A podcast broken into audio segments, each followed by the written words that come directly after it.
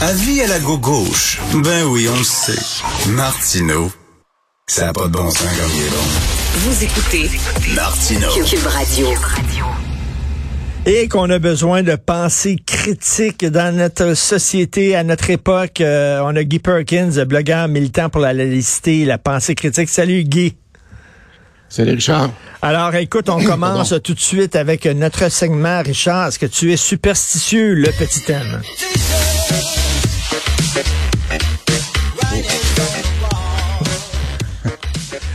La meilleure tune pop au monde, Superstition de Stevie Wonder. Alors, euh, quelle superstition dont tu veux nous parler aujourd'hui? On va parler de la fameuse superstition qui dit qu'il ne faut jamais passer sous une échelle. Ben, ben moi, moi, moi, j'essaie de pas passer sous une échelle, pas parce que je suis superstitieux, parce que j'ai tout le temps peur que, je sais pas, il y a un pot de peinture qui me, tombe, qui me tombe sur la tête ou un, un, un marteau, quelque chose comme ça. Ça vient d'où?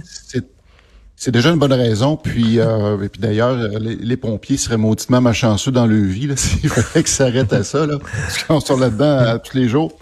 Bref, ici, l'origine de ça, c'est une représentation parfaite. Richard, tu te souviens, on a fait les dix commandements de la pensée critique. Oui. C'est le non sequitur, c'est-à-dire ce qu'on suppose que ceci suit cela, alors qu'il n'y a pas de lien euh, logique qui le suit. OK. Euh, fait qu'essentiellement, c'est qu'il faut se rappeler. Ça, ça vient de l'époque médiévale, encore une fois. Les gens de médiévaux ah, tout vient de là. C'est que quand il y avait des, des mises à mort, le, le, le, condamné devait passer sous l'échelle parce que pour aller passer la corde euh, au-dessus de la potence, il fallait prendre une échelle pour passer la corde. Hein? Par la suite, le condamné devait passer sous l'échelle pour aller se faire pendre. fait que donc, les gens tiraient la conclusion que quand tu passes sous l'échelle, ben là, ça porte malheur parce que tu peux mourir fait pendu. Et ça vient tout simplement de là. Donc, c'est un lien de cause à effet qui a absolument pas rapport, mais c'est resté. Puis après ça, les gens ont entretenu sans se poser la question d'où ça venait. Puis on s'est toujours dit que passer sur une échelle, ça, ça J'aime ça, savoir d'où viennent les choses. C'est comme, euh, bon, Bécosse, on sait que ça vient de backhouse, parce que c'était une cabane qui était derrière la maison, backhouse, pour aller faire caca, puis on appelait ça Bécosse avec le, avec le temps. C'est tout le temps intéressant de savoir ça. Donc, euh, c'est parce qu'on pendait les gens. Écoute, le pape a rencontré des artistes euh, il y a quelque temps. Il leur a dit, ben là, là, vous devez faire un effort pour propager les valeurs chrétiennes. C'est ça, là? Je comprends-tu bien? Absolument, absolument. C'est ce que c'est ce qu'il tente de rappeler. Puis euh, il a réussi à convaincre euh, nul autre que Martin Scorsese. Oh non. Qui, annonce, qui a annoncé qu'il allait faire justement un autre film sur Jésus. Oh non. bon, moi, je, on pourrait appeler ça notre euh, ce segment-là la catégorie What the fuck. Oui.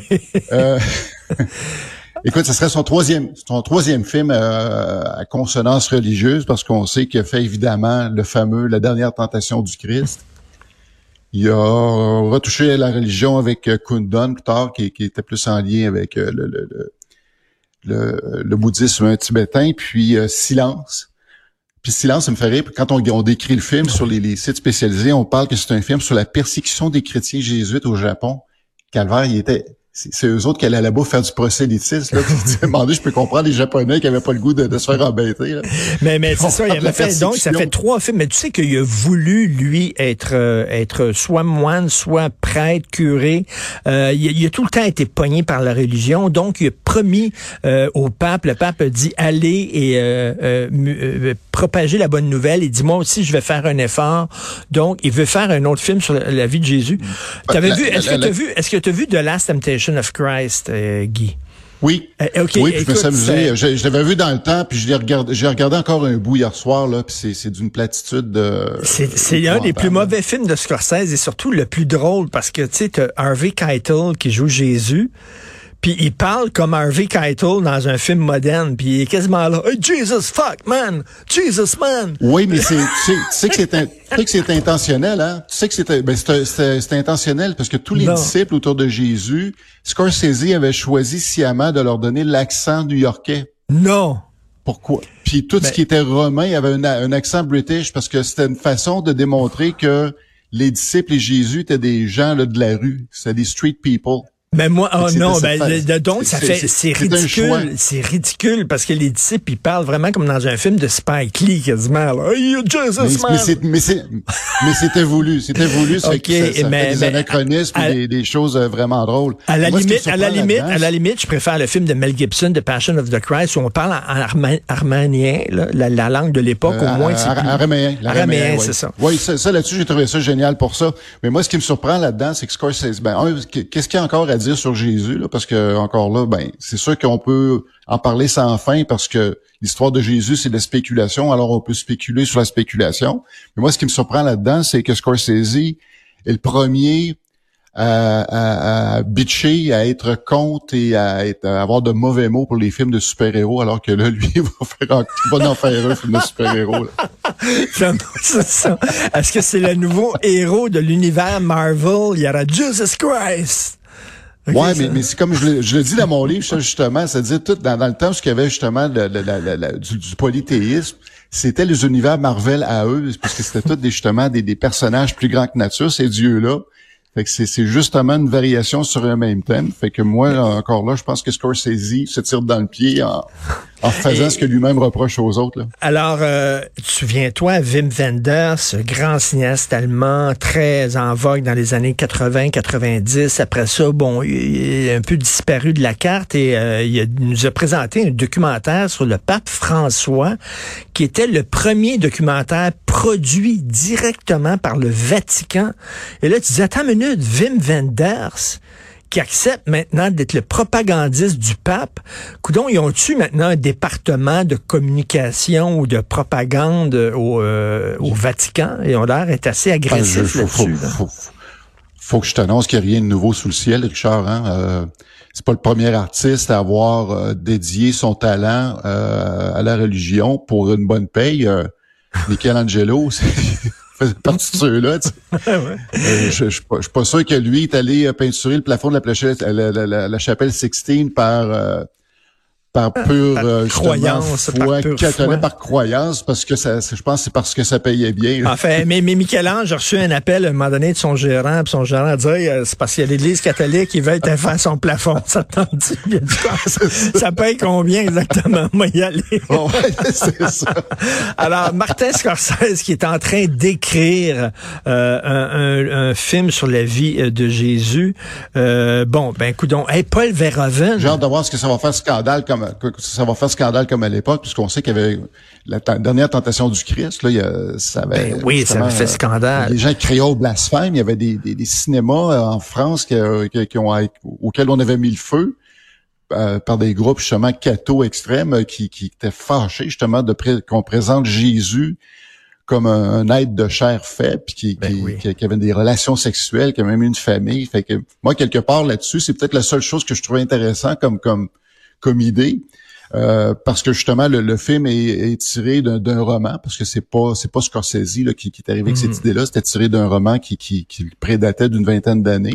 Et c'était Jésus, Jésus comme un homme de tous les jours. Oui, sur la croix avant de mourir, il imaginait qu'aurait été ma vie si je n'avais pas accepté cette mission divine. Il se serait marié avec Marie-Madeleine, il y aurait eu des enfants, etc. Des enfants. Et, euh, et tout ça.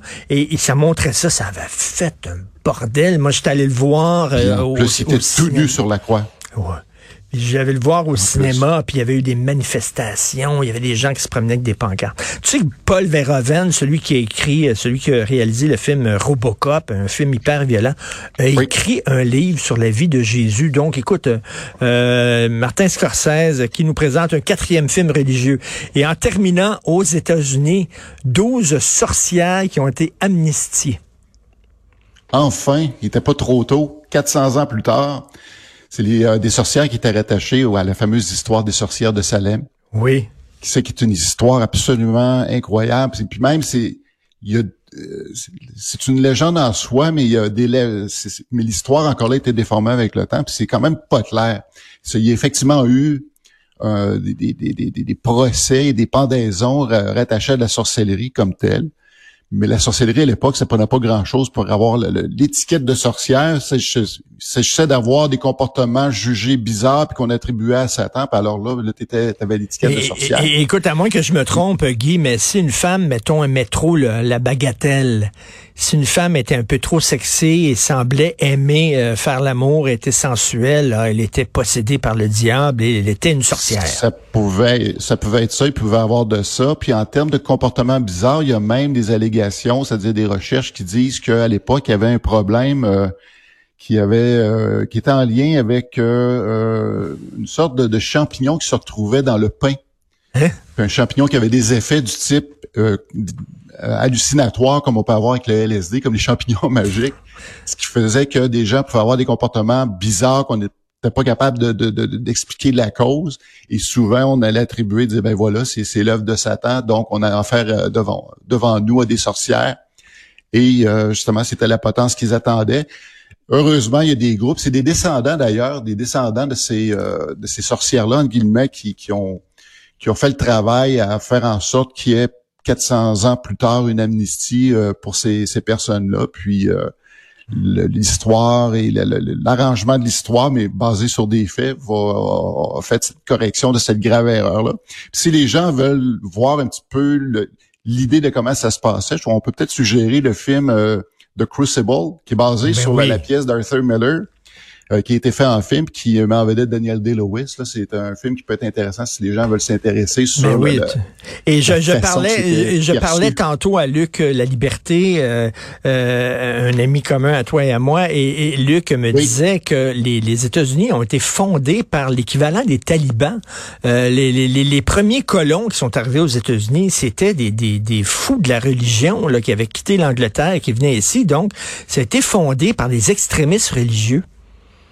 Ah ben tout à tout à fait effectivement parce que eux ont quitté parce qu'ils se sentaient persécutés en Angleterre. Donc ils venaient trouver une terre où euh, justement ils pourraient repartir à zéro et d'établir justement le euh, les terres d'Amérique à leur guise. Et puis c'est c'est c'est carrément ça. C'était dans cet esprit là dans cet esprit justement de d'hyper religiosité de, de renfermement que le, procès des sorcières de Salem a eu lieu dans, dans, ce temps-là. C'est très, très clairement démontré justement dans le film de Crucible. Et après ça, les Américains sont partis en guerre contre les talibans au Moyen-Orient, alors que leur pays a été fondé par, des talibans euh, chrétiens. Quelle, ironie. Quelle ironie. Euh, allez en paix pour votre euh, votre votre semaine puis écoute Martin Scorsese qui fait des films maintenant de super héros ça c'est assez rigolo merci Guy Perkins salut cru.